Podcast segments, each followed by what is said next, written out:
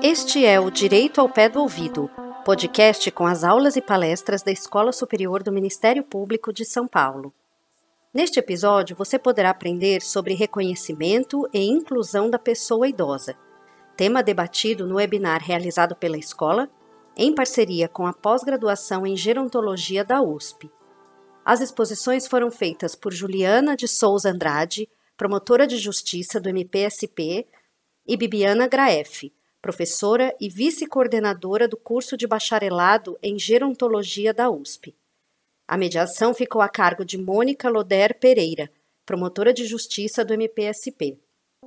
Venha para a aula de hoje.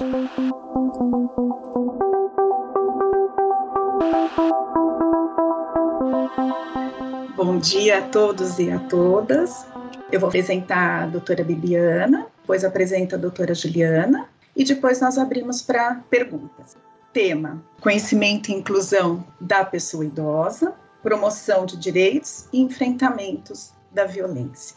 A professora Bibiana Graef tem um currículo super extenso, então é professora doutora da Universidade de São Paulo, vice-coordenadora do curso de bacharelado em gerontologia EASH USP, Possui graduação em Ciências Jurídicas e Sociais pela Universidade Federal do Rio Grande do Sul, mestrado em Direito Ambiental, Paris I e Paris II, doutorado em Direito pela Universidade de Paris I e pela Universidade Federal do Rio Grande do Sul. É professora adjunta da Escola de Artes, Ciências e Humanidades na Universidade de São Paulo Leciona, entre outras disciplinas, na graduação em Gerontologia da IASH, Direitos Humanos e Envelhecimento, atuando igualmente nas áreas do direito ambiental e do direito internacional público. É membro do corpo docente do programa de pós-graduação em Gerontologia da IASH USP. É membro do programa de pós-graduação em Direito da Faculdade de Direito da USP, área de concentração Direitos Humanos lidera grupo de pesquisa Direitos Humanos, Envelhecimentos e Velhice. Atualmente é vice-coordenadora do grupo de bacharelado em Gerontologia EASH-USP.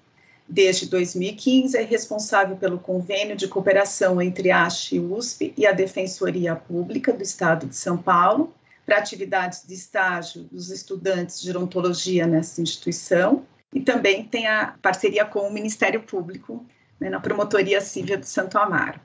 Então, Bibiana, super feliz, está com a palavra. Muito obrigada, bom dia a todas as pessoas que estão acompanhando esse evento. Complementando minha apresentação, eu sou uma mulher de 43 anos, branca, vestindo um blazer azul marinho e ao fundo tenho uma parede branca com uma prateleira com, com livros. Bom, o meu foco hoje vai ser a questão do reconhecimento da pessoa idosa enquanto sujeito de direito e o enfrentamento da violência em relação à pessoa idosa. Por quê? Nós justamente estamos realizando esse evento nesse mês de junho, porque o dia 15 de junho é o Dia Internacional de Conscientização do Enfrentamento da Violência contra a Pessoa Idosa. Basicamente, o foco da minha apresentação é tratar da questão do reconhecimento formal da pessoa idosa como sujeito de direito, quer dizer, como o direito, né, as leis evoluíram no sentido de reconhecer do ponto de vista formal esse sujeito de direito.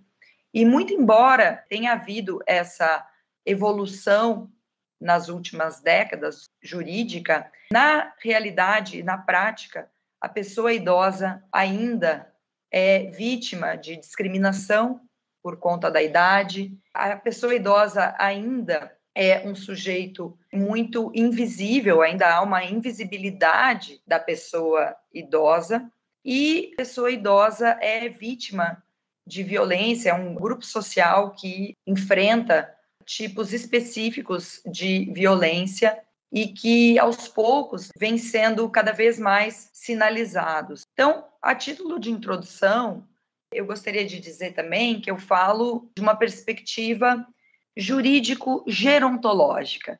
E é importante algumas palavras iniciais sobre a gerontologia, que certamente não é ainda um campo muito conhecido das pessoas, e em especial também das pessoas que atuam nas instituições ligadas à justiça. A gerontologia é um termo cunhado no início do século XX pelo biólogo russo e com nacionalidade francesa também, morou na França, Elie Metchnikoff. Em 1903, cunha esse termo para justamente pensar num campo que fosse voltado às questões do envelhecimento e da velhice. Diferentemente da geriatria, que é uma especialidade médica, a gerontologia se preocupa com os aspectos biopsicossociais do envelhecimento e da velhice, né? Entendendo o envelhecimento como um processo de perdas e ganhos ao longo da vida, portanto, a pessoa não começa a envelhecer apenas aos 60 anos ou na velhice. E a velhice, sim, como essa etapa, né, última etapa do ciclo de vida da pessoa. Então, o direito e os direitos são alguns dos aspectos socioculturais que vão influenciar esse processo de envelhecimento. Se a criança não tem acesso a determinados direitos fundamentais, tem seus direitos humanos violados, ou em qualquer etapa da vida, isso vai repercutir na qualidade de vida na velhice nas questões de saúde. Então, é importante a gente enxergar o envelhecimento não apenas como um processo biológico, de transformações biológicas, mas as questões sociais, socioculturais e, inclusive, o direito e os direitos vão influenciar nas questões de saúde, nas questões psicológicas e, portanto, a ciência jurídica ela é chamada, ela deve colaborar, cooperar nesse diálogo interdisciplinar que a gente procura desenvolver no campo da gerontologia. E aí é importante também, a título de introdução, destacar dois fenômenos específicos da contemporaneidade. Inclusive, é a primeira vez que a humanidade enfrenta essa transformação chamada de revolução da longevidade pelo Dr. Alexandre Kalash, que é um dos maiores especialistas em gerontologia que nós temos no Brasil e no mundo, que é essa inversão da pirâmide etária o envelhecimento populacional. Então, temos que distinguir o que é o envelhecimento individual da pessoa, o processo de envelhecimento, e o envelhecimento populacional como fenômeno demográfico. Então, nós temos a questão do aumento da longevidade, as pessoas estão vivendo mais. Hoje, no Brasil, nós temos uma expectativa de vida aos 60 anos de 22 anos. Ou seja, as pessoas estão vivendo um longo período na velhice, a velhice está se transformando na fase mais longa da vida, se considerarmos a infância, adolescência, juventude. Mas a questão não é apenas a gente pensar que as pessoas estão vivendo mais, e isso, sem dúvida, é uma grande conquista. A questão é nós pensarmos como as pessoas estão vivendo essa etapa, em que condições de saúde, em que condições socioeconômicas, em que condições de direitos fundamentais.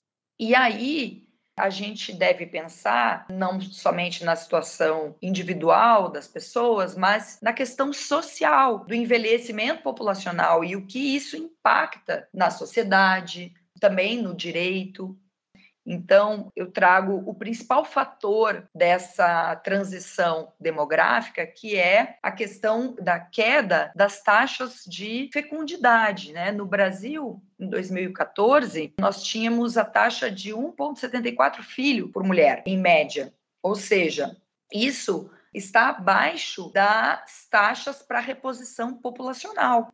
E esse fenômeno de diminuição da taxa de fecundidade a gente observa em todas as regiões do Brasil, em todas as classes sociais.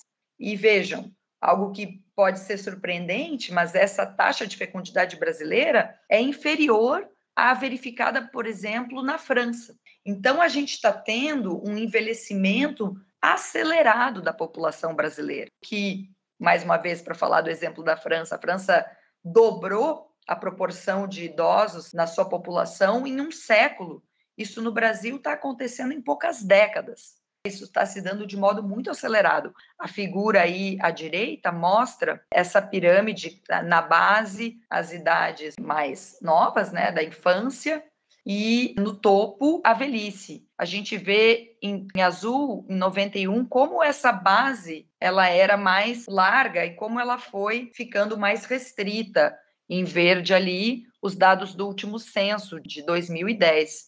Então a gente vê que a base está ficando mais estreita e está alargando o topo dessa pirâmide com mais idosos na sociedade.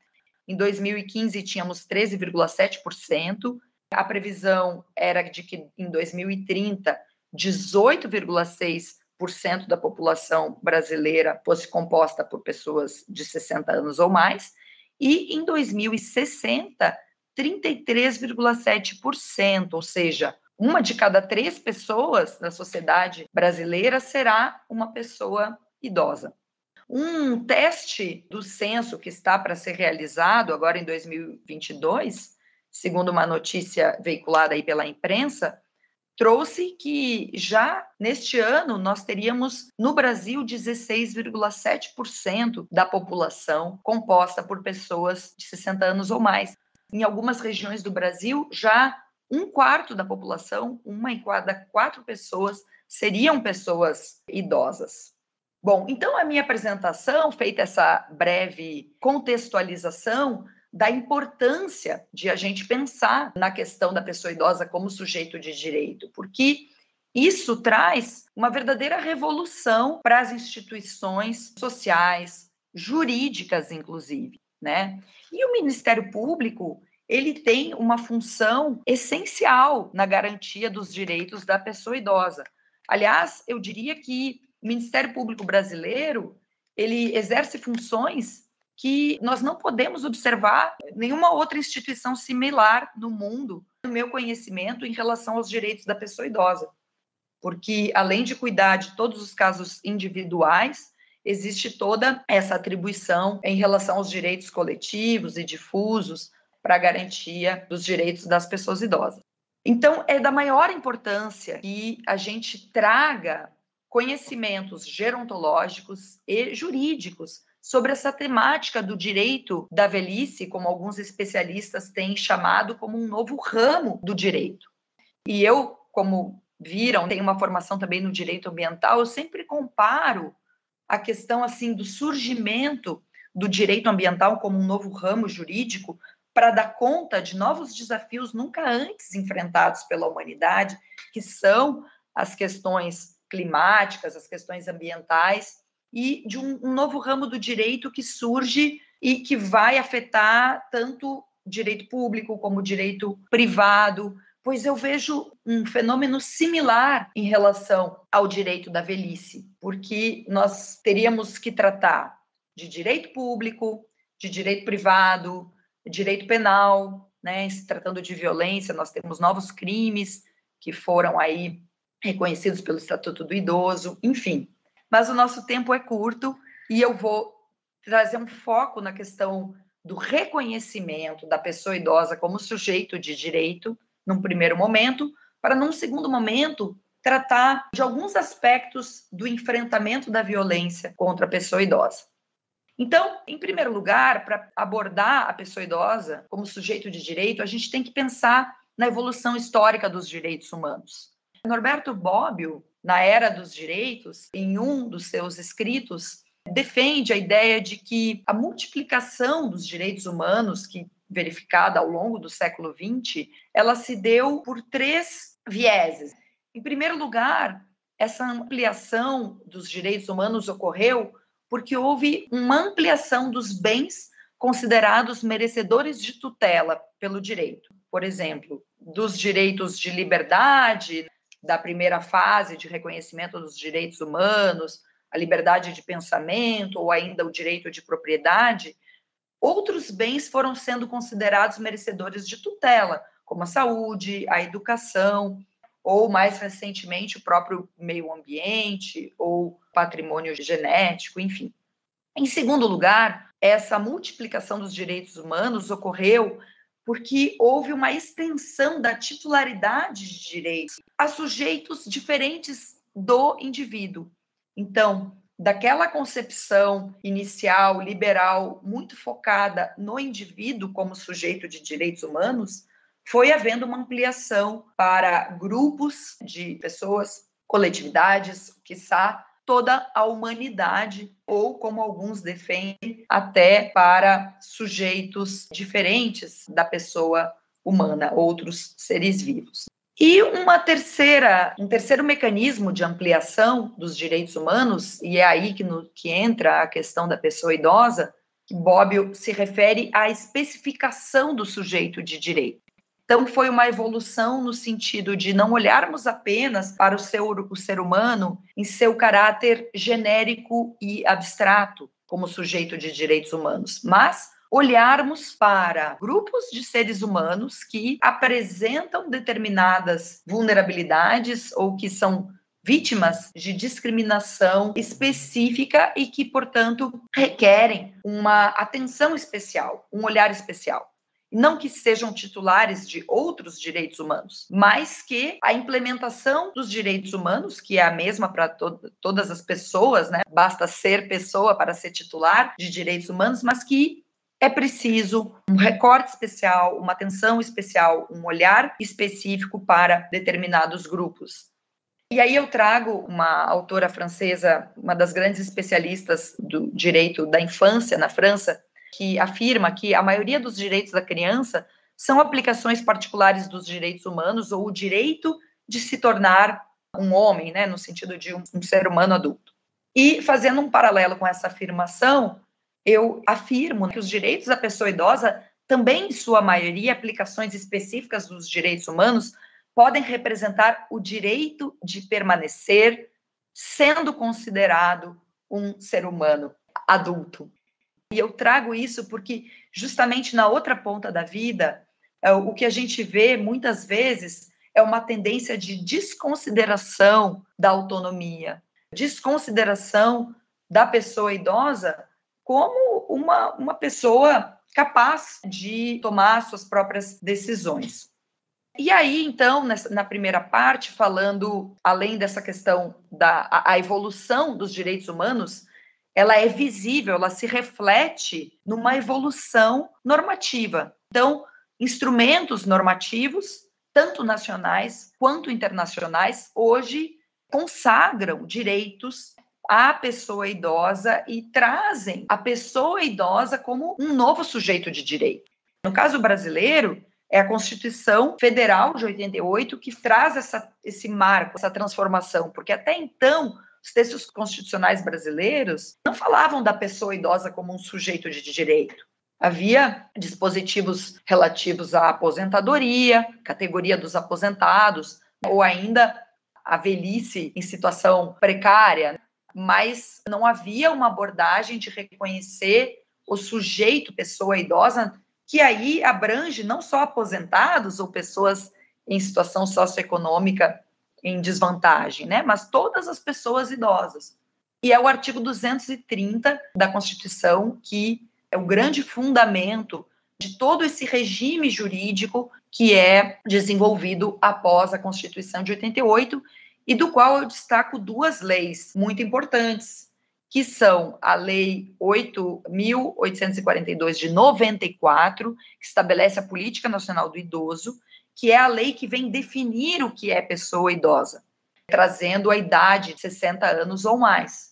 E o Estatuto do Idoso, depois em 2013, a lei mais importante, mais abrangente, que tem 118 artigos e que estabelece um verdadeiro microsistema jurídico. E é uma lei que não só reafirma os direitos fundamentais da pessoa idosa, mas vai abordar questões de direito administrativo em relação às instituições que prestam serviços, obrigações das instituições que prestam serviços de atendimento às pessoas idosas, vai tratar de matéria penal, estabelecendo esses novos tipos penais, enfim, vai falar das atribuições do Ministério Público, por exemplo. Então, é uma lei muito abrangente de aspectos cíveis, de direitos fundamentais, do direito penal, etc.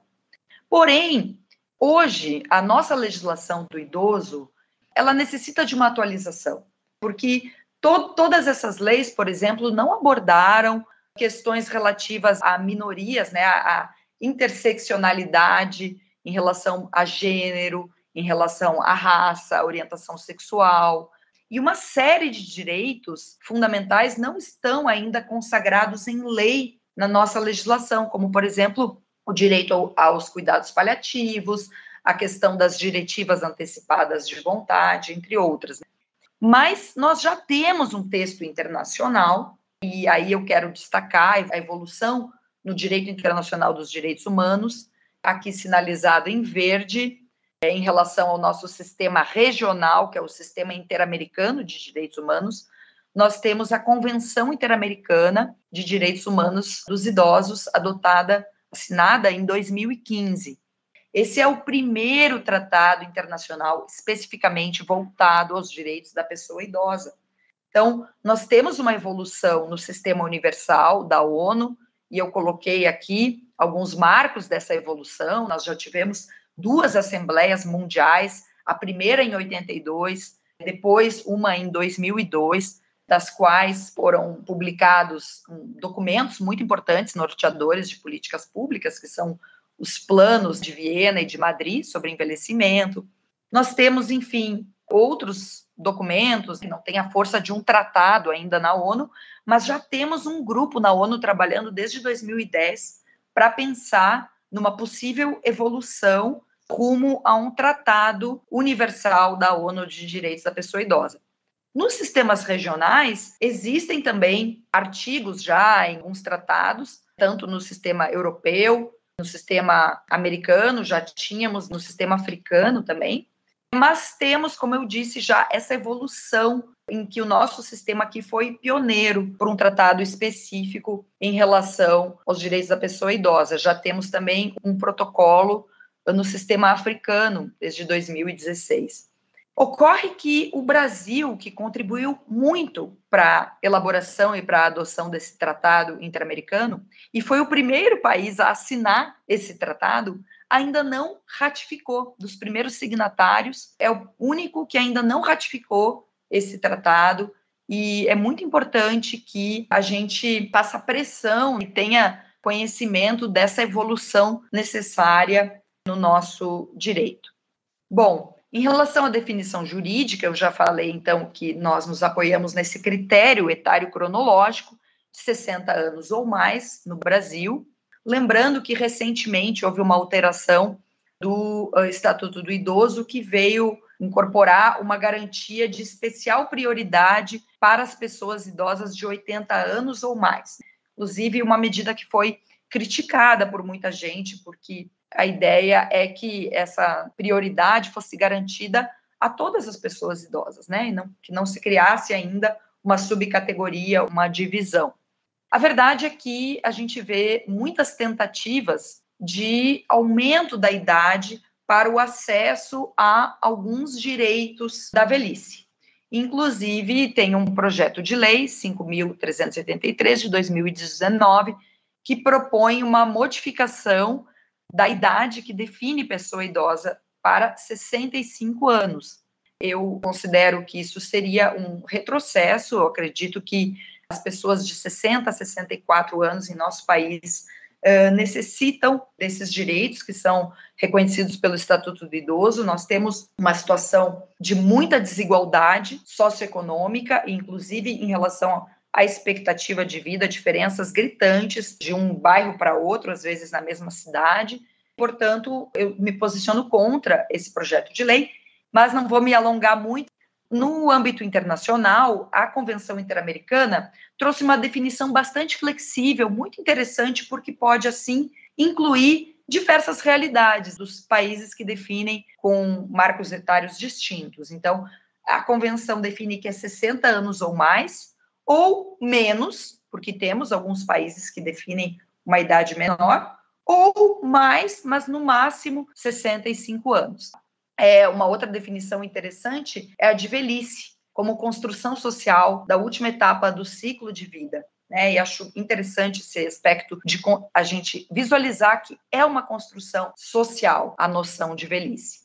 E a gente pode se questionar se, para algumas categorias de pessoas, realmente não seriam interessantes outros marcadores etários, porque existe um envelhecimento precoce, reconhecidamente por diversos estudos para pessoas com deficiência intelectual, pessoas em situação de encarceramento. Então, é uma proposta, cito aqui o trabalho de uma orientanda, a Maria Emiliana Herman, que acaba de publicar um livro, agora de 2022, sobre a Convenção Interamericana e que ela traz essa discussão, né? Se não seria o caso justamente de a gente pensar em idades inferiores a 60 anos para alguns grupos. E eu gostaria de falar que, apesar desses avanços normativos, a realidade é que as pessoas idosas enfrentam uma vulnerabilidade sociojurídica peculiar. Então, no Brasil, por exemplo, é o grupo etário com a menor média de anos de estudo entre a população ocupada. Em 2016, era 5,7 anos de estudo a média da população idosa. Além disso, 65,5% dos idosos inseridos no mercado de trabalho tinham até o ensino fundamental ou equivalente incompleto e, portanto, ocupavam postos de trabalho que exigem menor qualificação. A questão do rendimento também. 41,6% das pessoas idosas estavam em domicílios cujo rendimento mensal per capita era igual ou inferior a um salário mínimo. Além disso, essa população é a que mais faz uso dos serviços de saúde. Então, tem uma grande necessidade de equipamentos em relação à saúde. E para falar dos aspectos jurídicos, tem essa questão da invisibilidade as próprias faculdades de direito trazem pouco, né? Nós não encontramos matérias, disciplinas que tragam a questão do estatuto do idoso. Então, os próprios profissionais que atuam na área do direito necessitam de maior capacitação nessa matéria. E a gente vê, enfrenta a questão do idadismo, que é a discriminação por conta da idade, que atinge de modo muito peculiar as pessoas mais velhas, porque a gente vive numa sociedade de hipervalorização da juventude e que dissemina uma série de mitos e estereótipos em relação à velhice, dos quais eu vou falar em seguida.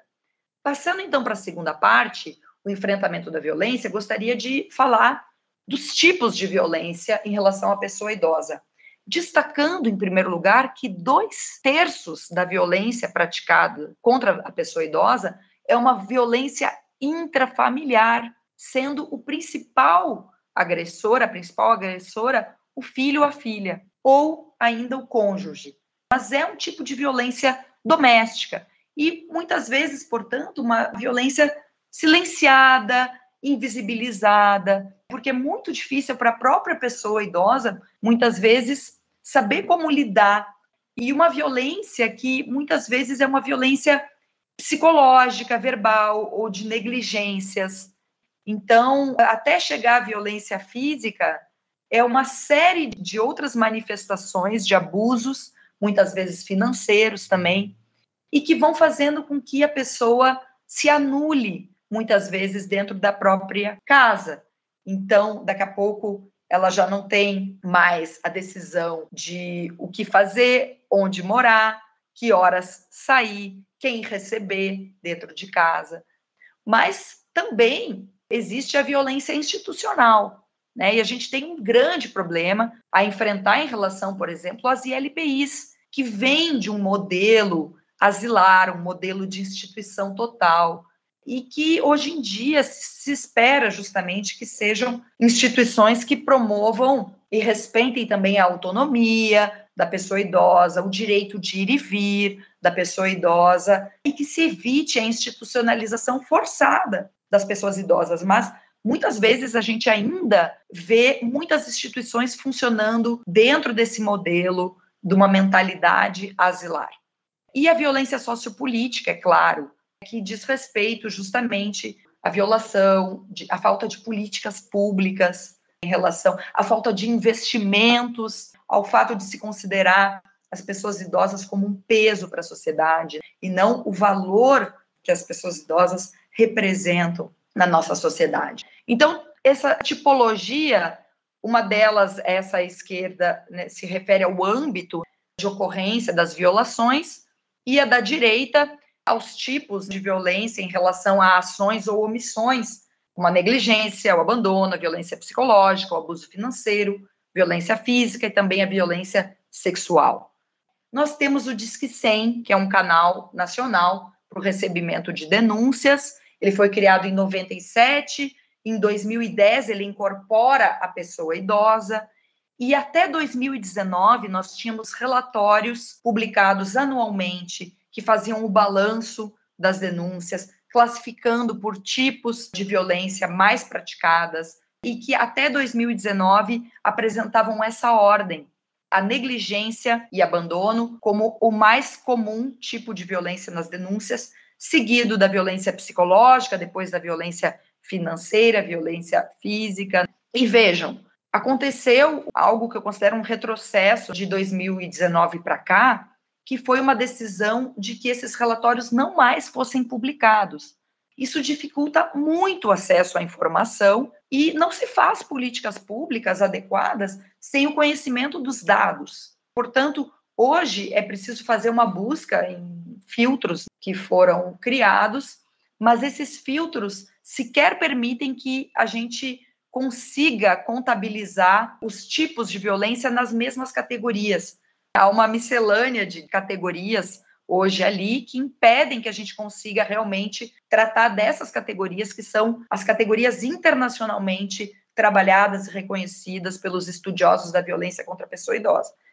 O que nós conseguimos ver nesses filtros é que houve um aumento muito grande das denúncias, então vejam ali de 2019 para 2020, 2019 48 mil denúncias, 2020 isso dobrou para 88 mil denúncias. Então, diversas hipóteses, tem a questão aí da pandemia, mas a gente vê que em 2022 os dados parciais têm apontado realmente para esse aumento de denúncias de violência em relação à pessoa idosa, né, que tem se tornado hoje um dos principais grupos uh, vítimas nas denúncias do Disque 100. E aí é muito importante quebrar mitos e estereótipos para o enfrentamento da violência contra a pessoa idosa. E eu gosto de falar pessoa idosa e não idoso, porque a pessoa vem à frente, a questão da idade. Inclusive, a velhice é feminina. Nós temos mais mulheres idosas, as mulheres vivem mais ainda do que os homens.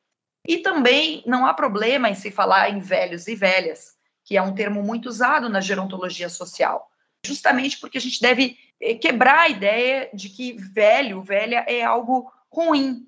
E é preciso também a gente falar que são diversas velhices, questão racial, poderíamos falar de vários outros marcadores aí que influenciam nessa diversidade de velhices. E aí é muito importante para todos que trabalham com casos envolvendo pessoas idosas. Pessoas idosas não voltam a ser crianças. Então, devemos evitar a infantilização da pessoa idosa no trato, enfim, falar com diminutivos, como se fosse uma criança. Velhice não é sinônimo de doença, nem de dependência funcional e nem de perda de autonomia. Nem todas as pessoas idosas terão um grau de dependência e, enfim, devemos pensar justamente em sempre, inclusive para as pessoas com deficiência, são, muitas pessoas idosas têm alguma deficiência, mas sempre em garantir a preservação da autonomia dessas pessoas. As pessoas idosas têm capacidade de aprender, então a gente deve promover o aprendizado ao longo da vida. As pessoas idosas não são um peso econômico para a sociedade, muito pelo contrário, são arrimo de família para muitas famílias, desenvolvem atividades econômicas que muitas vezes não são remuneradas, cuidando, por exemplo, de netos. E outra coisa muito importante é preciso respeitar a sexualidade e a orientação sexual das pessoas idosas. Pessoas idosas também têm sexualidade e a gente vê justamente nas instituições muitas vezes a negação do exercício dos direitos sexuais das pessoas idosas, principalmente das minorias em relação à orientação sexual. E aí nós temos que pensar em mecanismos para o respeito dessa autonomia. Primeiro, uma escuta humanizada. é preciso escutar a pessoa idosa, mesmo quando se trata de uma pessoa demenciada ou uma pessoa em situação de perda de autonomia. É preciso olhar para o histórico de vida dessa pessoa. É preciso sempre buscar analisar a linguagem da pessoa através dos gestos, através de outras formas de expressão e comunicação que não necessariamente seja a narrativa racional. E é preciso prestar atenção para quando uma pessoa idosa está acompanhada, para que se faça a escuta separada da pessoa idosa, porque muitas vezes o acompanhante é um agressor. Então, assim, é preciso dirigir a palavra para a pessoa idosa e escutá-la individualmente. É preciso um trabalho de equipe interprofissional. As avaliações voltadas à pessoa idosa devem ser biopsicossocial. Né? É um trabalho muito importante dos profissionais da psicologia, dos profissionais do serviço social e de outras áreas. A avaliação, por exemplo, que deve conduzir a uma eventual curatela, que deve ser um mecanismo, o último recurso a ser adotado, não deve, não é uma avaliação biomédica simplesmente.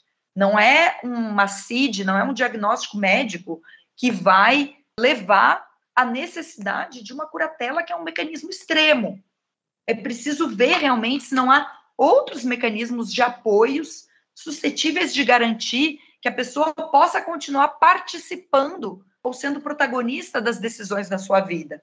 E aí temos um novo mecanismo que foi introduzido no nosso direito, que é a tomada de decisão apoiada, que deve ser também mais estudado, que deve ser experimentado, e acredito que o Ministério Público possa desenvolver projetos de orientar as pessoas vulneráveis nesse sentido.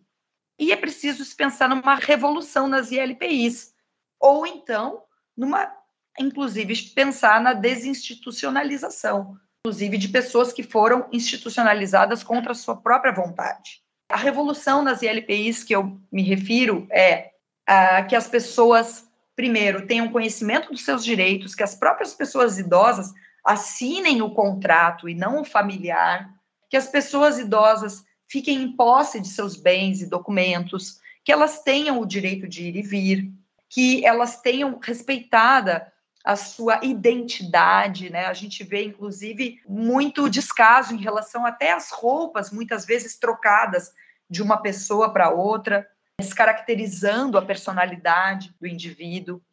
E eu queria falar, já me aproximando do fim, de um caso que chega na Corte Europeia de Direitos Humanos de 2011, para a gente refletir um pouco na nossa situação brasileira. Nesse caso, a Croácia foi condenada por ter violado o artigo 6 da Convenção Europeia, que estabelece o direito a um processo equitativo. Por quê? Num processo de curatela, de abertura de curatela contra uma idosa e a sua filha, duas idosas, na verdade, a mãe né, alegou que o processo que conduziu a sua curatela não tinha sido notificado a mesma, né, o que a impedira de ser ouvida em juízo. E vejam, essa senhora, nascida em 1923, ela era acamada, sofria de demência, existia um laudo médico, mas ainda assim a corte entendeu que ela deveria ser ouvida, ela deveria ter a oportunidade de ser ouvida em juízo. E, portanto, a gente pensa na nossa situação brasileira, onde, embora o Código de Processo Civil estabeleça que nas ações de curatela a pessoa deva ser ouvida, mesmo que para isso o juiz deva se deslocar, e a gente sabe que isso é uma realidade muito distante do que realmente é praticado, mas isso deve evoluir, sob pena também de o Brasil acabar sendo condenado, quem sabe, no sistema interamericano pela violação do direito a um processo equitativo. Considerações finais, então, eu gostaria de destacar que nós vivemos um momento de retrocesso nos direitos conquistados pelas pessoas idosas. Né? A gente teve no próprio município de São Paulo, aí no estado de São Paulo, a questão da gratuidade nos transportes públicos, que era garantido para pessoas acima de 60 anos, e houve essa alteração, restringindo esse direito para pessoas somente a partir dos 65 anos.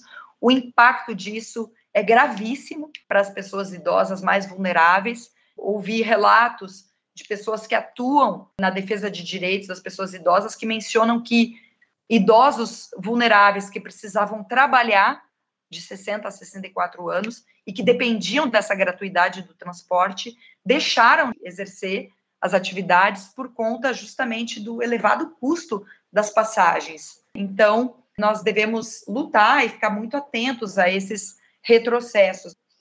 Também queria destacar a importância da educação gerontológica em direitos da velhice, desde a infância e em diversos âmbitos. E uma última consideração, além da ratificação da Convenção Interamericana, da qual eu já falei, é preciso que a gente avance na regulamentação e expansão de profissões que atuam com envelhecimento e a velhice. E aí eu falo, por exemplo, de cuidadores, é preciso regulamentar a profissão de cuidador. Eu falo também dos gerontólogos, que tem um projeto de lei para regulamentação da profissão de gerontólogo e que é preciso fazer distinguindo muito bem os âmbitos de atuação e de competência de cada profissional. Então, agradeço pela atenção e fico à disposição depois para o debate. Ai, Bibiana, parabéns, maravilhosa sua exposição. Passar para a doutora Juliana de Souza Andrade, promotora de justiça do Ministério Público de São Paulo, atualmente exercendo o cargo na Promotoria de Justiça Civil de Santo Amaro, assessora da Escola Superior do Ministério Público do Estado de São Paulo no biênio 2015-2016, mestre em Direito pela Faculdade de Direito da Unesp e doutoranda em Direitos Humanos pela Faculdade de Direito da Universidade de São Paulo, coordenadora do projeto Mapeamento da Rede de Atendimento e Diagnóstico sobre a Pessoa Idosa em Situação de Risco coordenadora do setor de mediação do NUIPA 3 e membro do grupo de gestor do Núcleo de Justiça Restaurativa em Santo Amaro. Então, doutora Juliana está com a palavra. Bom, depois dessa aula né, sobre os direitos da pessoa idosa, eu vou falar um pouquinho qual o papel do Ministério Público no enfrentamento dessas questões, na garantia desses direitos. E realmente nós podemos ver que temos um longo caminho pela frente, até porque estamos vivendo num momento de retrocesso. Então, nós nem tínhamos garantido ainda todos os direitos quando vieram algumas ondas de retrocesso que temos vivenciado nos últimos anos. Então, assim, o Ministério Público, para quem não conhece, é uma instituição do sistema de justiça que tem atribuições muito importantes, né? Dentre elas, a garantia dos direitos sociais e individuais indisponíveis. E nesse ponto aqui, também da pessoa idosa. Então, essa atuação do Ministério Público deve ser feita com base na Constituição e também com olhar lá para os primeiros artigos da Constituição, sempre é, atentos à dignidade da pessoa humana, especialmente daqueles cujo interesse devemos tutelar. Então, se nós olharmos o Estatuto do Idoso, lá no artigo 8, nós vamos ver que o envelhecimento, a garantia, né, a proteção ao envelhecimento é um direito social. Cabe ao Ministério Público, além de todos os direitos inerentes à pessoa idosa, garantir que esse envelhecimento seja o mais saudável possível, né? Que a pessoa idosa tenha preservado seus direitos, inclusive de convivência familiar e comunitária. Então, lá no, com esse arcabouço da Constituição e lá no, no, Estatuto do Idoso, nós temos artigos que mencionam as atribuições do Ministério Público. O artigo 74 ele elenca de forma exemplificativa algumas dessas atribuições. Dentre elas, instaurar um procedimento administrativo quando houver alguma notícia de violação ou de risco à pessoa idosa, garantia desses direitos. Mas como bem a professora Bibiana comentou, né, o estatuto ele já é um pouco antigo. Ele tem mais de 20, quase 20 anos, e nós devemos também interpretá-lo não só de acordo com a Constituição, mas de acordo também com outros marcos teóricos, e isso pensando na atuação do Ministério Queria falar um pouco sobre o Ministério Público Resolutivo, que é um Ministério Público que tem atuação focada nessa missão constitucional. E nós temos hoje já um marco teórico do Ministério Público Resolutivo. Então, as nossas corregedorias, quando fazem as correções, elas já observam a questão da resolutividade da atuação dos promotores de justiça, e nós temos, então, a recomendação do Conselho Nacional do Ministério Público 54 de 2017, é que já elenca né, o que, que seria essa resolutividade. Ela inclusive traz um conceito de atuação resolutiva, no sentido de que a instituição, é, a gente tem que produzir resultados socialmente relevantes, porque nós trabalhamos para a sociedade. Então, devemos produzir resultados que causem realmente mudanças na sociedade, no sentido de garantir esses direitos que, que devem ser por nós assegurados. Então, temos que priorizar também a resolução consensual dos conflitos, né? o olhar humanizado para essas pessoas que estão ali vivendo uma situação conflitiva. E nós temos muito isso na área da pessoa idosa, tratamos de inúmeros conflitos. Também valorizar essa atuação por projetos, em que nós traçamos um objetivo, né, ligados, claro, a, a objetivos da institucionais, e podemos ali traçar uma dinâmica de trabalho, inclusive apresentar os resultados desse trabalho para a sociedade. Temos também a recomendação de 2 de 2018 do Conselho Nacional do Ministério Público, que traz esses parâmetros para avaliação da resolutividade. E temos a resolução do CNJ 125, que fala do incentivo e aperfeiçoamento aos mecanismos consensuais de solução de conflitos, que é uma forma de atuação resolutiva, e a resolução do Conselho Nacional do Ministério Público 118 de 2014, que seria o incentivo a essa autocomposição no âmbito do Ministério Público, seja por meio de negociação, mediação, conciliação, práticas restaurativas e convenções processuais. E nós temos já em funcionamento, com a primeira reunião realizada em maio desse ano, do Comitê de Fomento à Atuação Resolutiva no âmbito do Ministério Público. Então, assim, é um novo paradigma que trazido para o Ministério Público, para os seus integrantes, de forma a ter uma atuação mais eficaz na resolução dos conflitos. Então, uma atuação mais proativa, de não se aguardar aquele problema chegar ao nosso conhecimento, se nós tomamos conhecimento dele por um meio de comunicação, enfim, é avançarmos, é tentarmos resolver as questões de forma rápida e eficaz, buscando sempre o consenso e sempre com um olhar humanizado, como eu já disse, para aqueles que estão vivenciando uma situação de conflito. Também temos que nos capacitar permanentemente por conta de tantas mudanças. A nossa sociedade está vivenciando mudanças muito rápidas. Né? Nós podemos perceber o quanto esses dois anos e alguns meses de pandemia já impactaram a nossa sociedade, quantas mudanças já ocorreram e nós precisamos, então, nos atualizar. Né? E aí um papel muito relevante da nossa escola. E também precisamos nos aproximar dessa sociedade. Então, não só ali diretamente na nossa atuação, nos casos que devemos solucionar, resolver, mas também participando de palestras, conhecendo o local ali, as instituições envolvidas, enfim. E é com esse olhar resolutivo que em 2015 eu elaborei, na época, um projeto de mapeamento da rede de atendimento e diagnóstico do idoso em situação de risco, porque iria trabalhar, começar a trabalhar na região de, de Santo Amaro, uma região simplesmente imensa. A região territorial de Santo Amaro, mais ou menos um terço da cidade de São Paulo. E essa população, nós não temos aí uma atualização, mas ela se aproximava, e eu acredito que deve superar esse número, a 3 milhões de habitantes.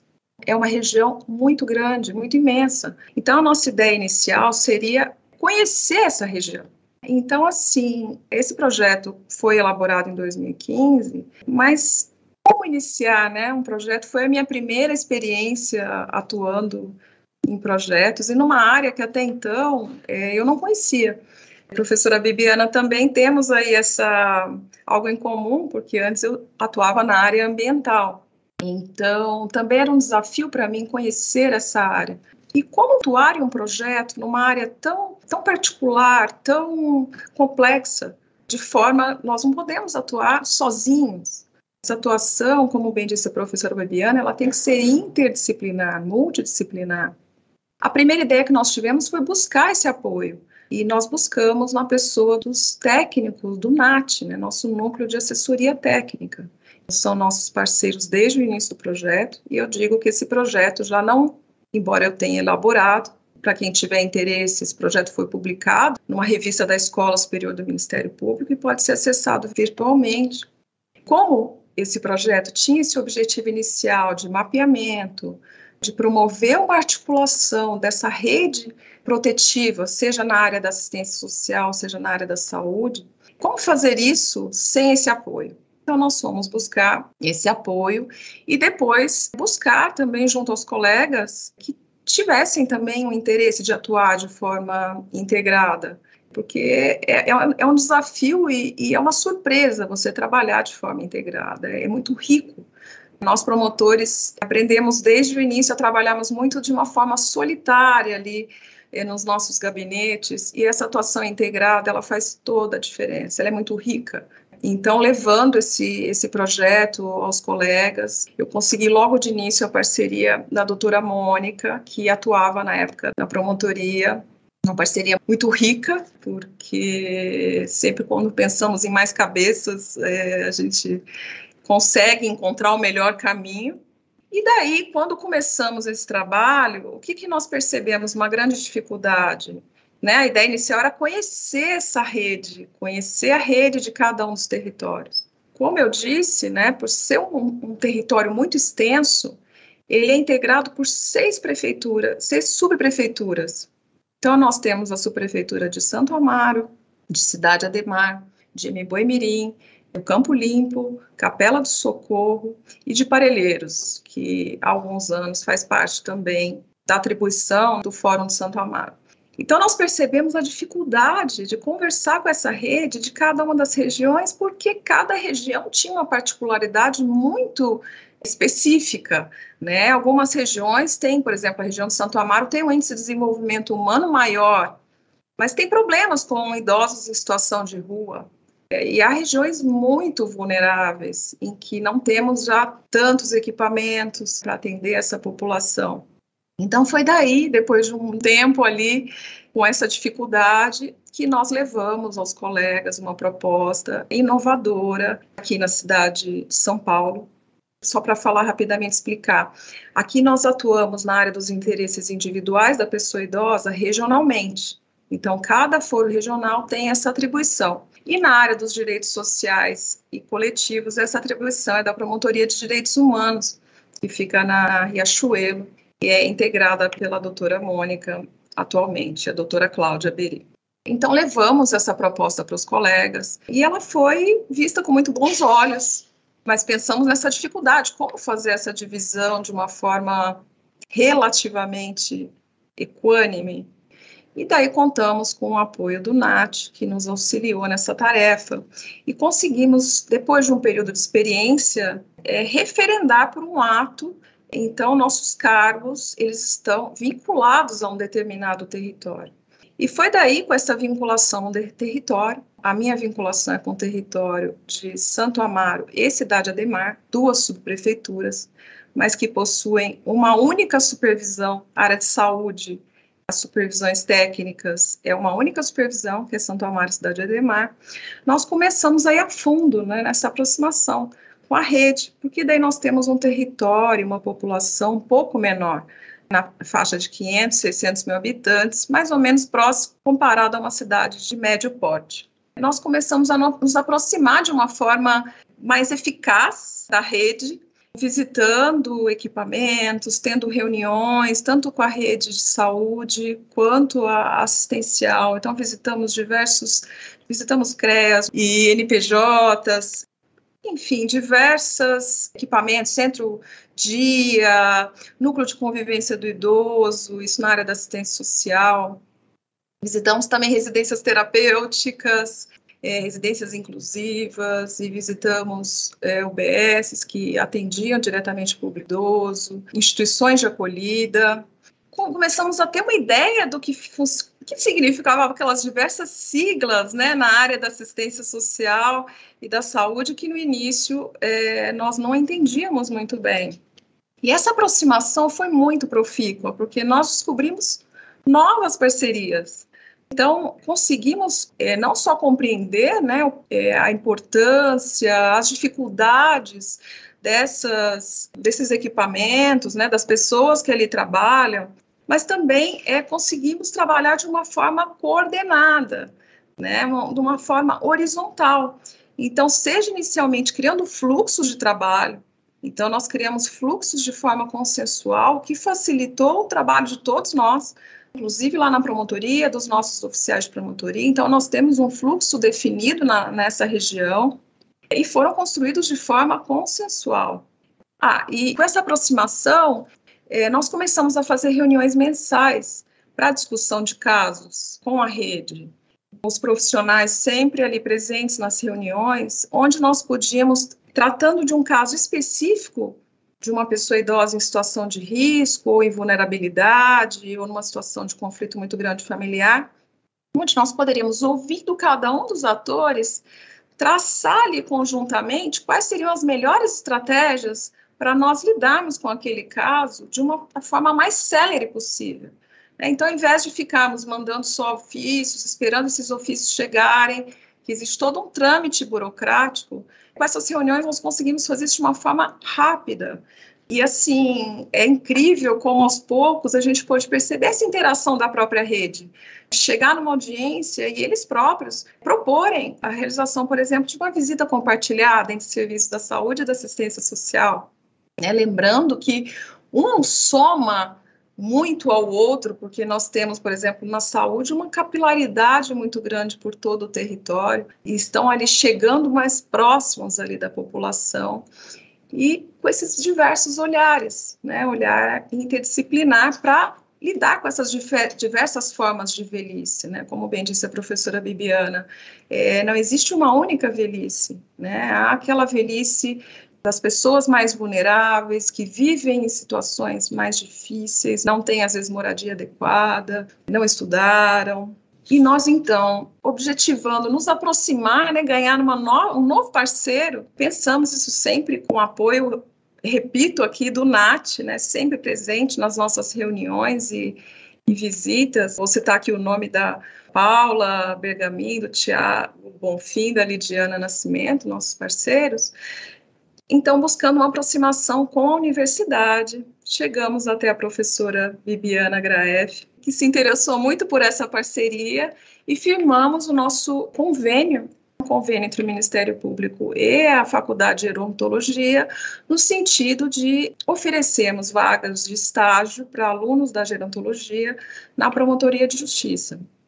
Então, conseguimos aprovar prontamente esse convênio, mas tivemos a questão da pandemia que né, nos trouxe ali um novo desafio, né? Como fazer esse estágio em 2020, plena pandemia. E nós, mesmo assim, nossos encontros são semanais, né? Sextas-feiras pela manhã. Nós começamos a nos encontrar de forma virtual e vários trabalhos foram desenvolvidos, né? Então, além deles conhecerem nossa dinâmica de trabalho, eles também fizeram inúmeras propostas por exemplo, apenas para citar aqui, eles traçaram, fizeram estudo de indicadores comparativos, né, de indicadores sociodemográficos da população idosa do território em que nós atuamos. Nós apresentamos esses estudos para a rede, né? Vira e mexe, a rede me pede a apresentação que é compartilhada. Então, nós tratamos isso num evento que realizamos. Agora, eles estão trabalhando no fluxo para nossa. Nós temos um setor também de, de mediação, visando é, resolver os conflitos de forma consensual, que é a primeira mediação para idosos, né, que foi levada a Santo Amaro pela doutora Mônica, com muito cuidado, e que já é um setor que né, já existe há mais de 10 anos e tem trabalhado de uma forma muito eficiente, é, muito cuidadosa, é, nessas questões que envolvem violência contra a pessoa idosa, né? Porque nós, nós podemos perceber na nossa prática que muitos desses casos de violência acabam advindo de um conflito familiar, é, seja entre filhos ou seja entre filhos idosos, né? A própria violência acontece muitas vezes partindo desses filhos, então nós utilizamos da mediação uma equipe de voluntárias, né, muito bem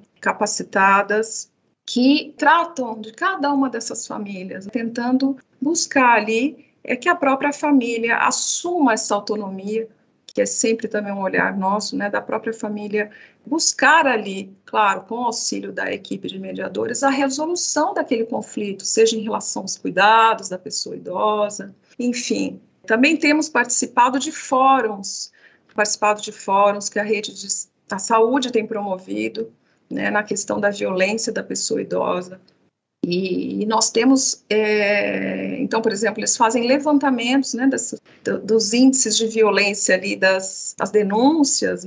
Então, é uma forma de nós conhecermos um pouco mais o problema que está afligido naquele momento, o território em que nós trabalhamos. Bom, a, a, mediação, como eu disse, ela na pandemia também foi um grande desafio, né? Trabalhar de uma forma, começar, começamos a fazer a mediação virtual e atualmente nós temos realizado a mediação de forma híbrida, aprendendo com a, as vantagens da distância, né? Então muitas vezes as mediações, uma parte é, às vezes um filho que não pode comparecer pessoalmente porque mora em outra cidade. Então, essas mediações têm sido feitas de uma parte presencial e, e algumas pessoas ou a própria equipe, parte dessa equipe à distância.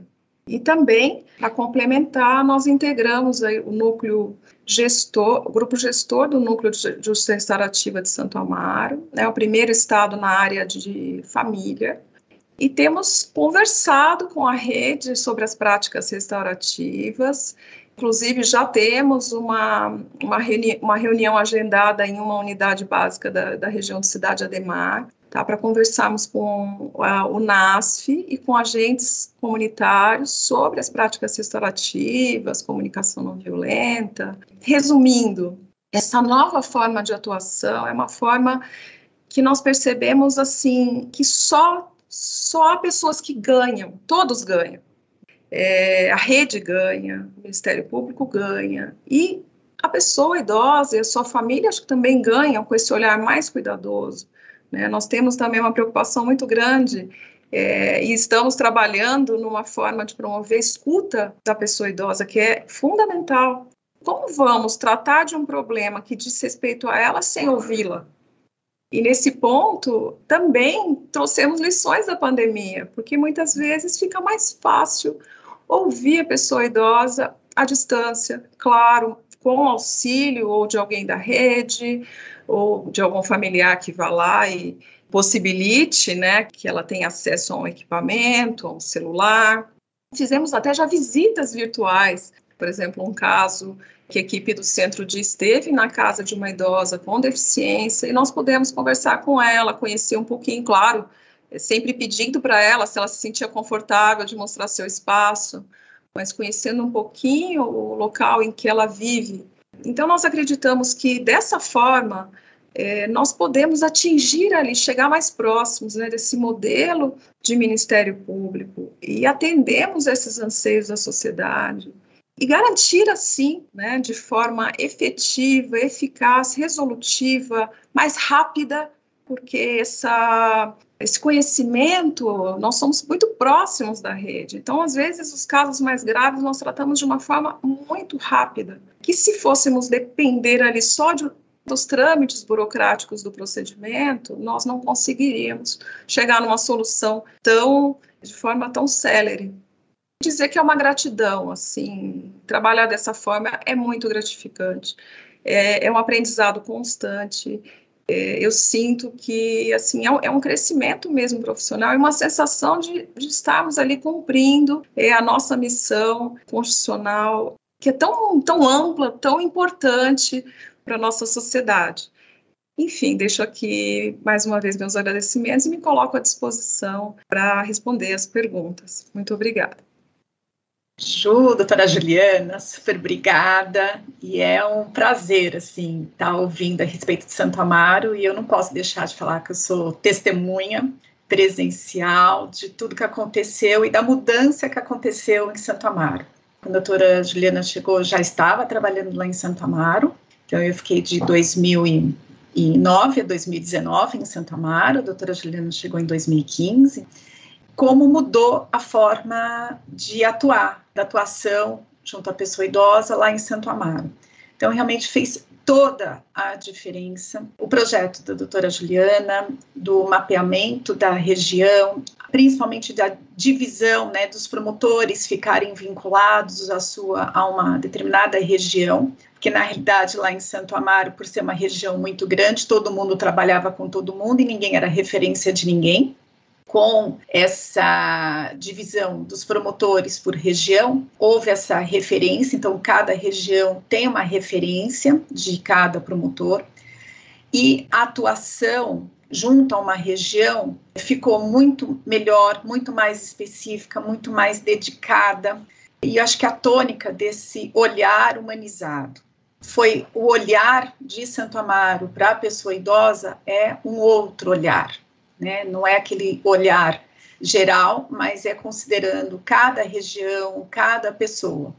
Né? Acho que tanto esse projeto como de mediação também, que eu também não posso deixar de, de falar, porque tenho também muito orgulho e acredito muito na, na mediação, com relatos maravilhosos que sempre tiveram na mediação, e a gente vê, inclusive, é, mudanças físicas nas pessoas. Então, nós tivemos a idosos que foram ouvidos, e quando uh, existe essa escuta do idoso, esse empoderamento da pessoa idosa, é muito importante. Né? Então, eu já tive pessoas é, idosas que começaram a mediação é, de um jeito fisicamente, e depois dos encontros de mediação é, são é, outra forma física. Então, é muito importante eu fico muito feliz lá de Santo Amaro estar tá continuando com todos esses projetos e cada vez mais olhando para a pessoa idosa, como ela, incluindo a pessoa idosa.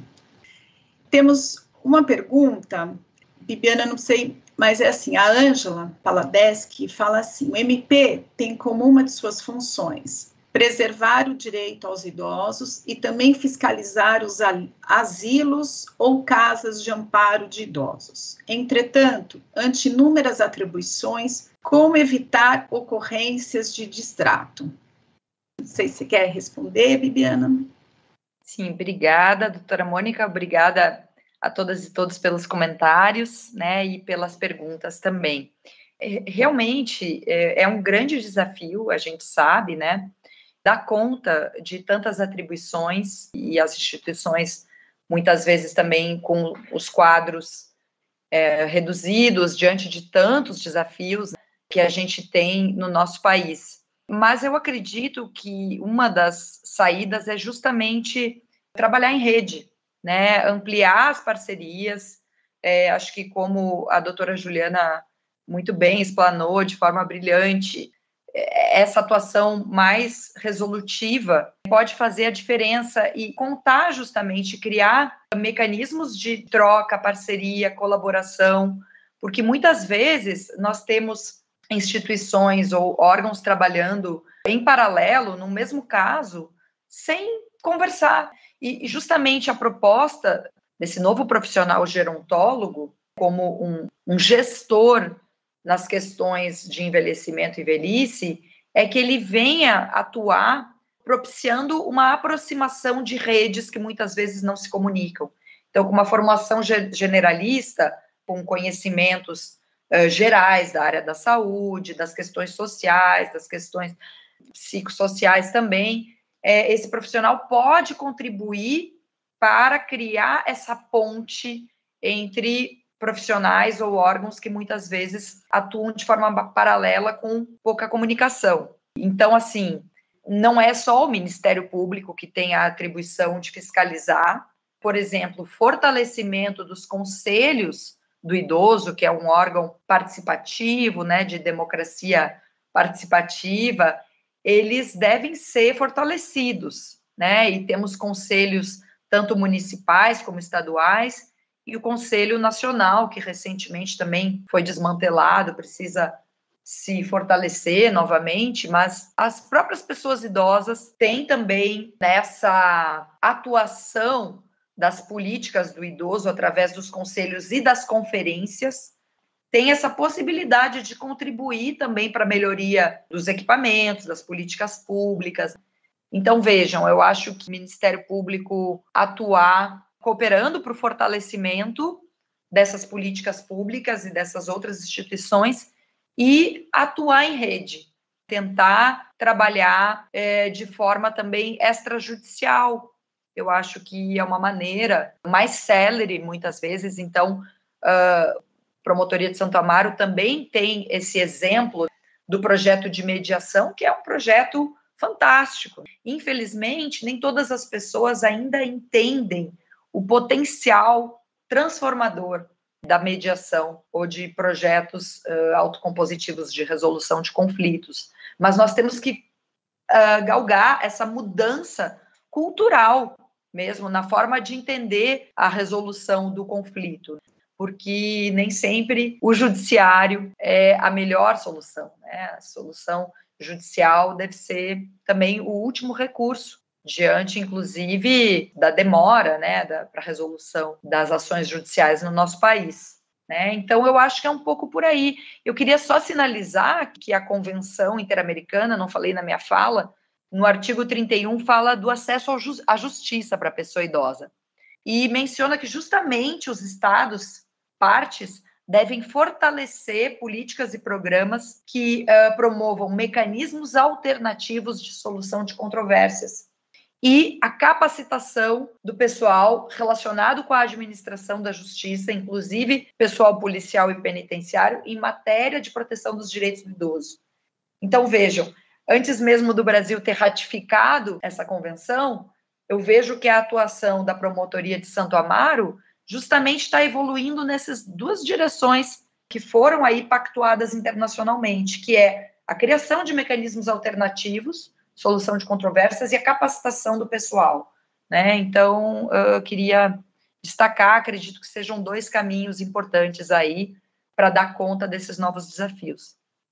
É, se, se, me permite, é, Bibiana, com relação a essa questão da fiscalização das, das ELPIs, então, acho que é importante a gente deixar que o Ministério Público tenha um, um importante trabalho de fiscalização e, principalmente, assim, das pessoas que estarem lá não estarem contra a vontade, é, a gente tem um trabalho no sentido de a, os idosos, a, né, as pessoas idosas é, assinarem os contratos de prestação de serviço quando entram numa entidade. Quando a gente tem alguma denúncia a respeito de algum idoso que está contrariado em ficar na instituição, a gente vai apurar, né? Então, só na cidade de São Paulo são mais de 700 entidades de longa permanência para idosos todas são fiscalizadas pelo Ministério Público e todas as denúncias que chegam na promotoria a respeito das entidades, a gente fiscaliza. Né? A gente vai atrás, a gente vai ver o que está acontecendo realmente, a gente vai ver junto à família,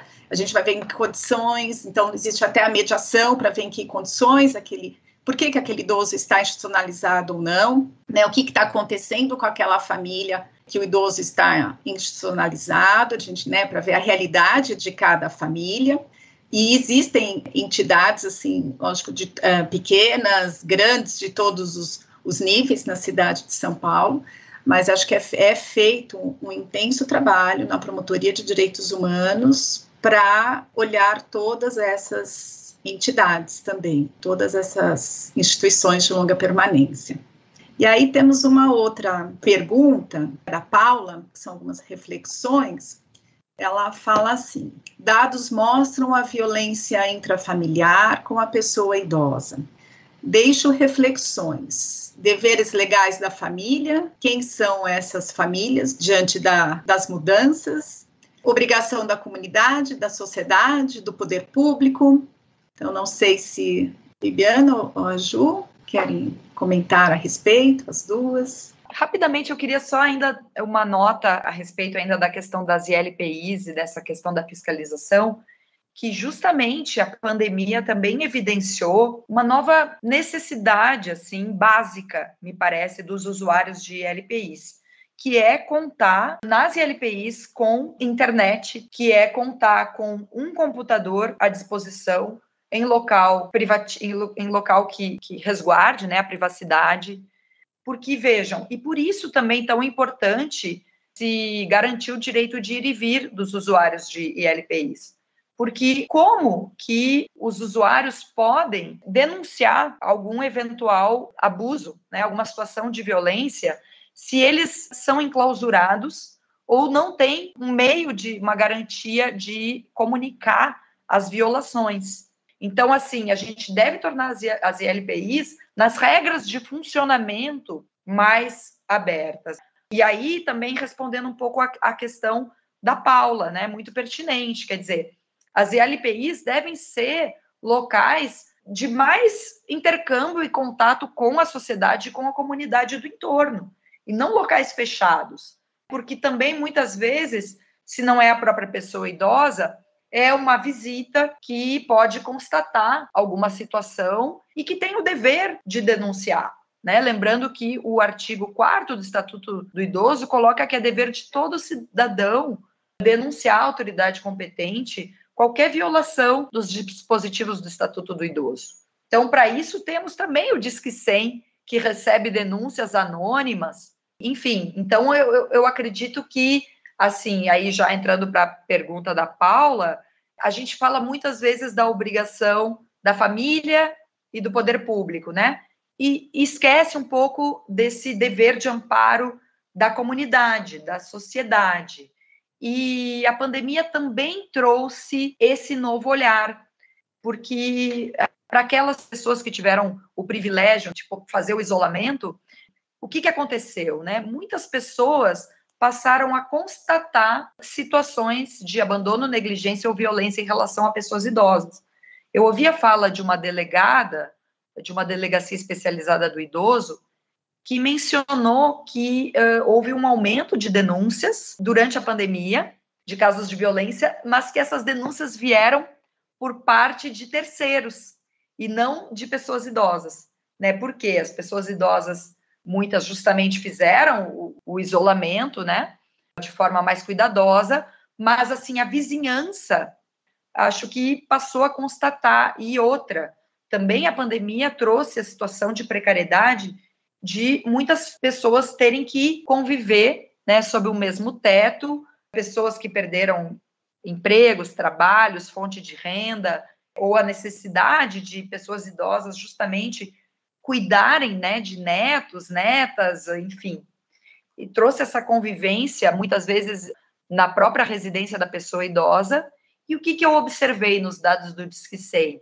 Que diminuiu o percentual do filho ou filha como agressor nas denúncias. Ou seja, não pude pesquisar a fundo quais categorias de agressores aumentaram, mas eu suponho que durante a pandemia é a gente pode partir da hipótese que uma maior convivência de pessoas sob o mesmo teto, talvez tenha aumentado a conflituosidade ali de outros membros da família, né? Netos, netas, genro, genra, que passaram a, a coabitar, né? No, no mesmo local.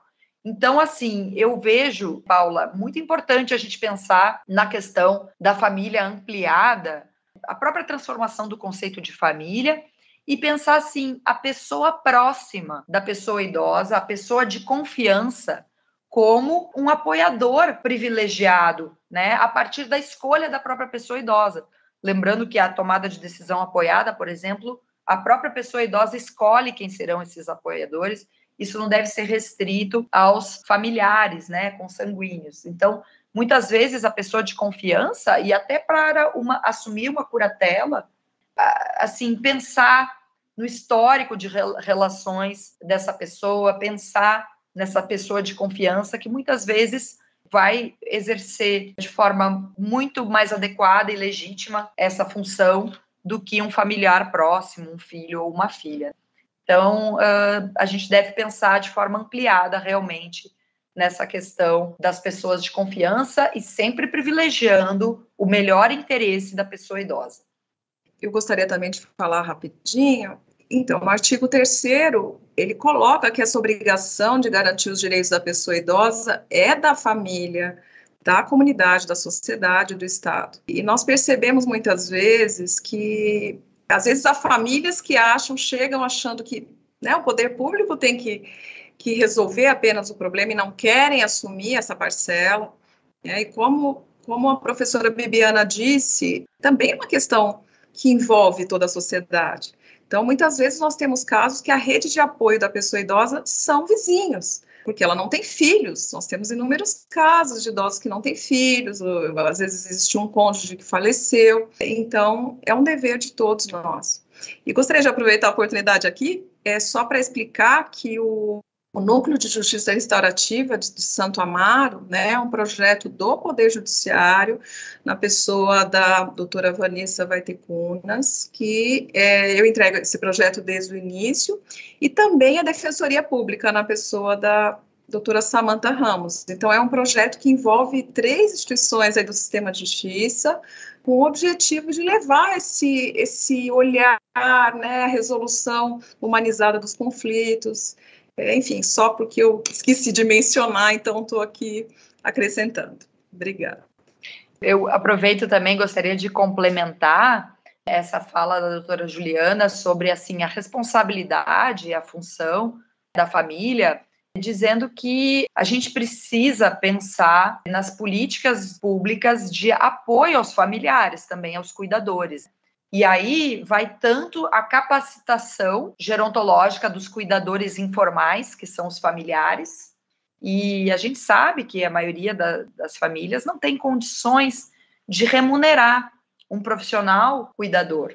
Né? Então, temos que promover essa capacitação dos cuidadores e também criar formas de apoio para os cuidadores. E aí a gente tem que pensar numa diversificação de serviços de atenção à pessoa idosa para muito além da ILPI.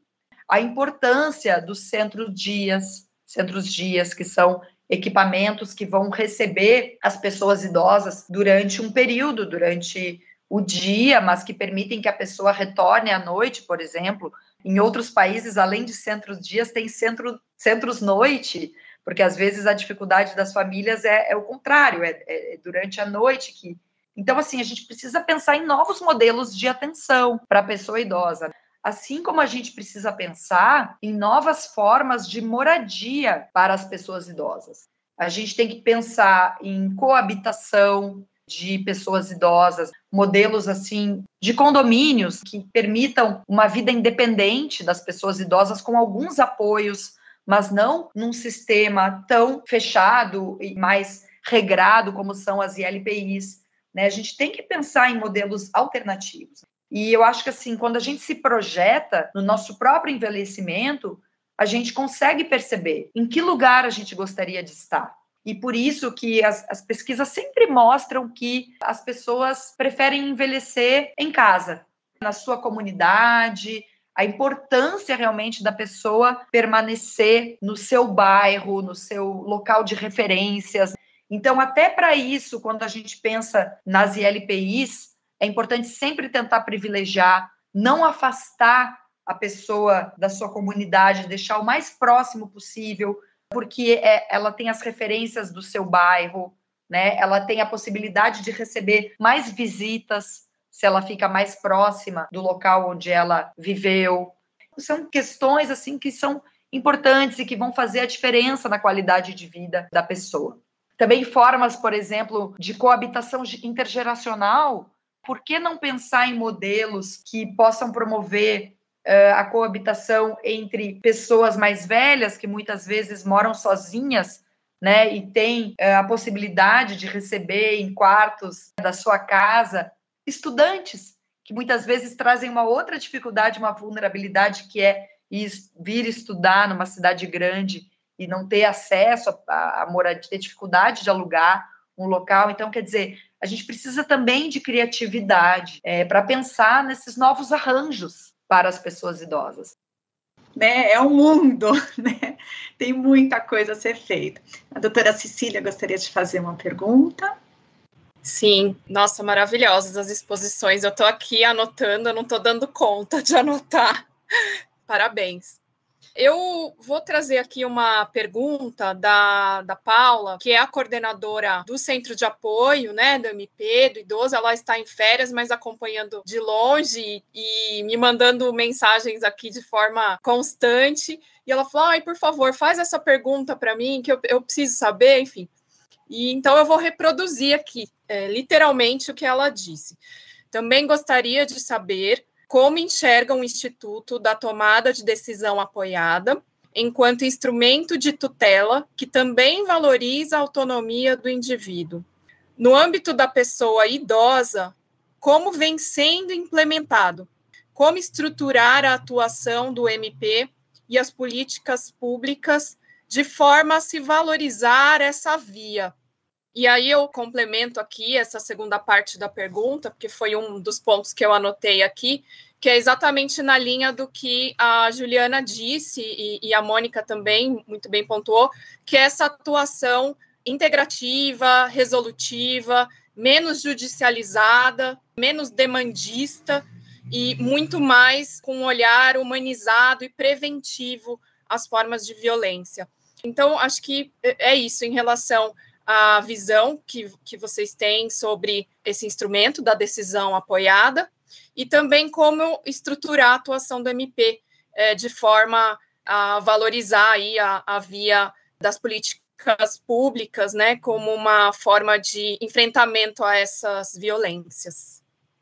Então, a tomada de decisão apoiada é um instrumento jurídico assim muito interessante que foi trazido pela lei da inclusão então, no sentido da, da, pessoa eleger seus apoiadores, né, e ela, como nos requisitos seriam dois apoiadores, pessoas que vão auxiliá-la a tomar decisões.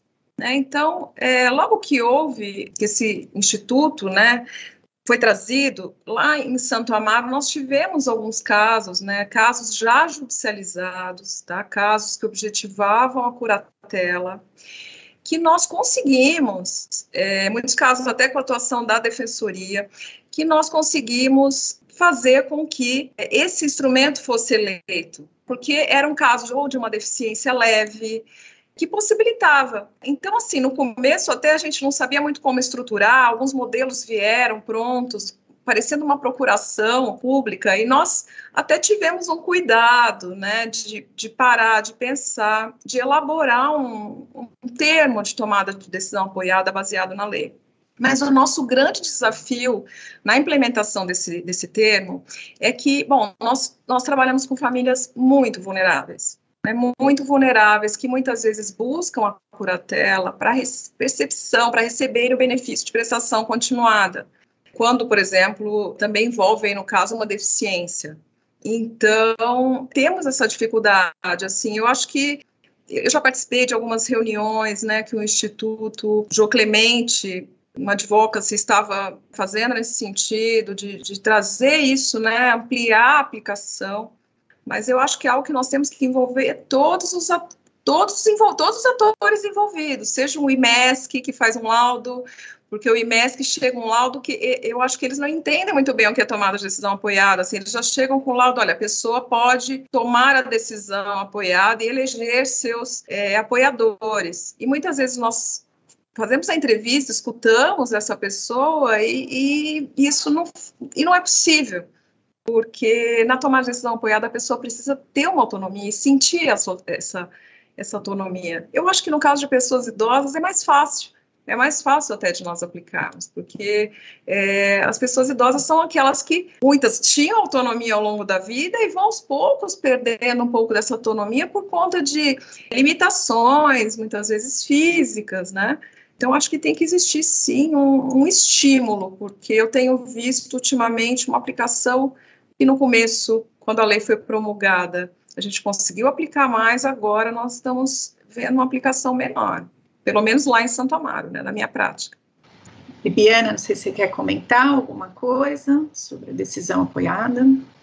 É, eu acho que existe, né, uma, uma evolução, assim, no campo dos direitos humanos, no campo internacional, no sentido de reconhecer que a perda da capacidade jurídica é algo, assim, muito extremo, muito radical na vida de uma pessoa. E eu acho que também há um certo consenso que a medida da curatela, né, ou como era chamada de interdição antigamente, ela foi utilizada de modo muito inadequado, assim, historicamente, né, assim, a, a tendência de se interditar pessoas de forma radical e absoluta, pessoas que tinham a possibilidade de tomar decisões. é, são muito residuais, minoritários os casos em que realmente a pessoa não tem condições de se expressar de forma absoluta. Casos de pessoas realmente num estado muito grave, ou ainda pessoas em coma. De outro modo, existem tantas formas de se captar intervalos lúcidos. Existem, quer dizer, a avaliação, ela também não pode ser uma avaliação pontual de um determinado momento em que a pessoa muitas vezes pode estar afetada em relação ao uso de uma determinada medicação. É uma avaliação que tem que ter um acompanhamento, né? não somente uma avaliação pontual. Agora, eu sei das dificuldades, como eu falei, da escassez em recursos humanos, das equipes, mas uma evolução que dê conta do respeito da dignidade da pessoa tem que avançar no sentido justamente de que há necessidade de equipes para garantir essas avaliações biopsicossociais, enfim, né, e não, não se depender apenas de um laudo médico, como eu mencionei. É, eu só acrescentando, eu acho que precisa realmente ser divulgado mais esse estudo, porque a maior parte das pessoas não conhecem, e assim, é, é muito pouco aplicado. Né, e eu acho que é um, é um excelente instrumento para as pessoas né, idosas de terem pessoas da confiança delas estarem ajudando a administrar o patrimônio. Então, elas não saem de cena, né? Elas continuam lá sendo consideradas e tem pessoas de confiança auxiliando. Então, acho que é um instrumento importantíssimo, acho que é um grande avanço, mas precisa realmente ser divulgado, porque a grande maioria é a, ainda interdição, e nem, né, curatela quer dizer, é interdição e vamos interditar, e mesmo que hoje em dia a interdição só para fins patrimoniais, quer dizer, não existe mais aquela interdição total e parcial como existia ontem, é a curatela e é para fins patrimoniais, administração do patrimônio, mas as pessoas ainda existe aquele, ah, mesmo nas pessoas elas conhecem a interdição e acabar, né? Então é a morte civil da pessoa interditada, ela não vai poder fazer mais nada. Eu acho que tem que ir realmente divulgando e comunicando, né? Eu acho que tem que falar para as pessoas idosas também, né, o que elas podem, o que elas não podem, o que, é, quais os, os direitos delas. Então, eu acho importantíssimo isso, mas acho um excelente instrumento. Cecília, não sei se mais alguma coisa. Não, não, é só, tá ótimo, perfeito. Eu só coloco aqui como reflexão, é, na fala da doutora Bibiana, ela mencionou a questão de, da própria qualificação do idoso, sem a precedência da palavra pessoa. E aí a gente verifica no próprio Estatuto do Idoso que, embora tenha aí cerca de 20 anos, mas como marco histórico ele ainda é algo recente, mas que já precisa ser muito repensado, né? É, e a própria menção, esta lei define, é, quando a gente abre o site ali do Planalto, né? Ele fala em Estatuto do Idoso, ele exatamente dispõe sobre o Estatuto do Idoso e dá outras providências, quer dizer, ele parece não considerar aí a necessidade de se colocar como pessoa, e é algo tão óbvio, mas que muitas vezes o óbvio precisa ser dito, precisa ser falado para ele ser assimilado pela sociedade. Então, é, acredito aí que o Estatuto do Idoso, ele, apesar de recente em termos históricos, mas ele precisa ser repensado, né? A própria nomenclatura idoso, né? E não pessoa idosa. E além disso, eu também vejo aqui de uma forma crítica que o estatuto não tratou de uma forma transversal, interseccionalizada com outros tipos de violência, né, de discriminação. Então, por exemplo, quando a gente fala de um idoso ou uma idosa que seja negro, negra, com questão de orientação sexual, vamos dizer assim, algo como mais um fator de discriminação. Quando falamos também em questão de capacitismo, né, atitudes discriminatórias em razão de uma deficiência, acho que isso falta um pouco essa, essa abordagem de uma forma a contemplar aí diversas discriminações que perspassam aí pela pessoa idosa. Então, acho que esse recorte ele é necessário, precisamos debater sobre isso, né, e enxergar a pessoa idosa como, de fato, um ser humano integral que precisa ser protegido em todos os seus aspectos, em toda a sua subjetividade. É só apenas aí uma reflexão com relação à, à legislação e, e apenas isso, não tenho nada a acrescentar, só agradecer. Obrigada, Mônica.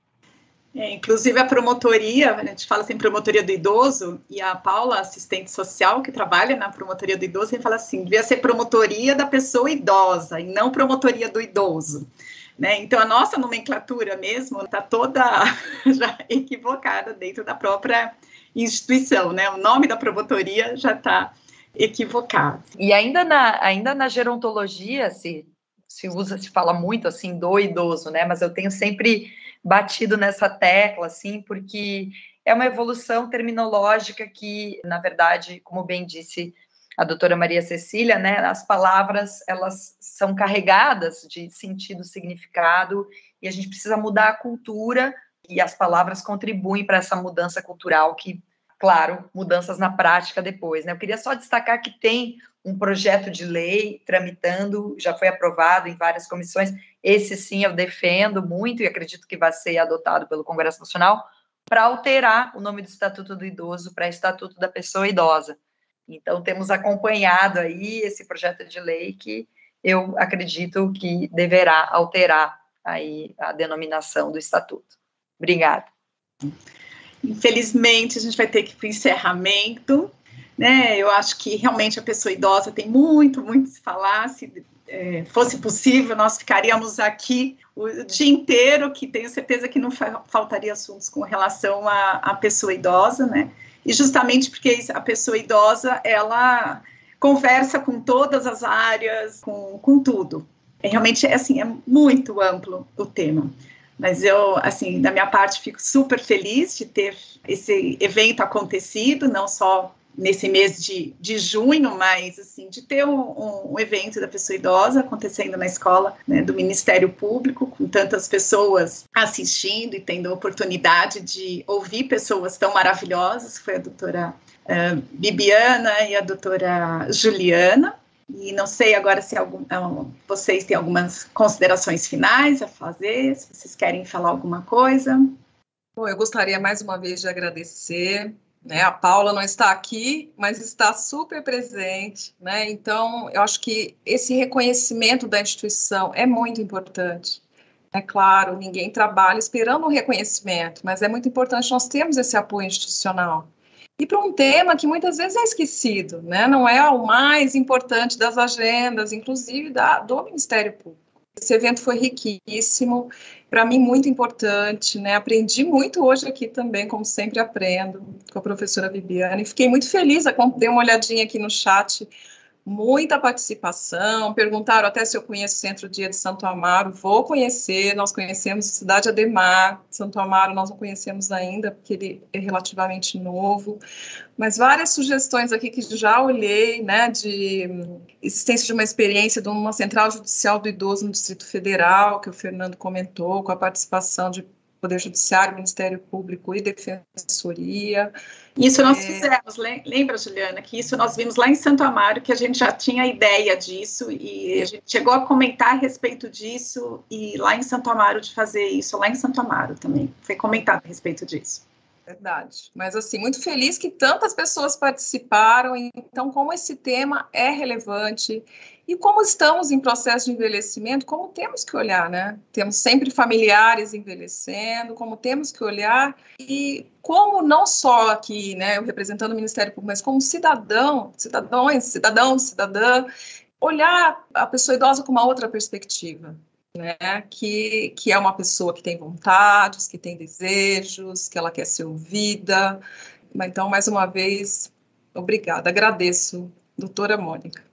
Gostaria de agradecer também imensamente, né, a, a, na pessoa da doutora Juliana, eu aproveito para agradecer ao Ministério Público, né, como instituição, aos membros, servidores, é, por essa oportunidade inovadora de parceria com a gerontologia. Acredito que a gente é, esteja fazendo história, né?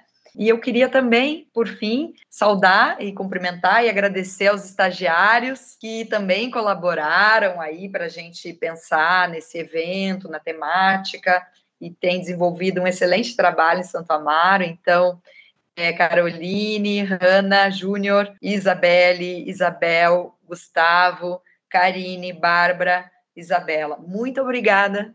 Parabéns também ao, ao trabalho que vocês têm desenvolvido de estágio. Obrigada a todos que contribuíram aqui no chat. Né, e agradeço a todos pelo todos e todas pelo convite, pela toda a equipe técnica também que nos auxilia bastante. E acho que deve estar encerrado o nosso evento, né? Mas muito obrigada pela participação de todos.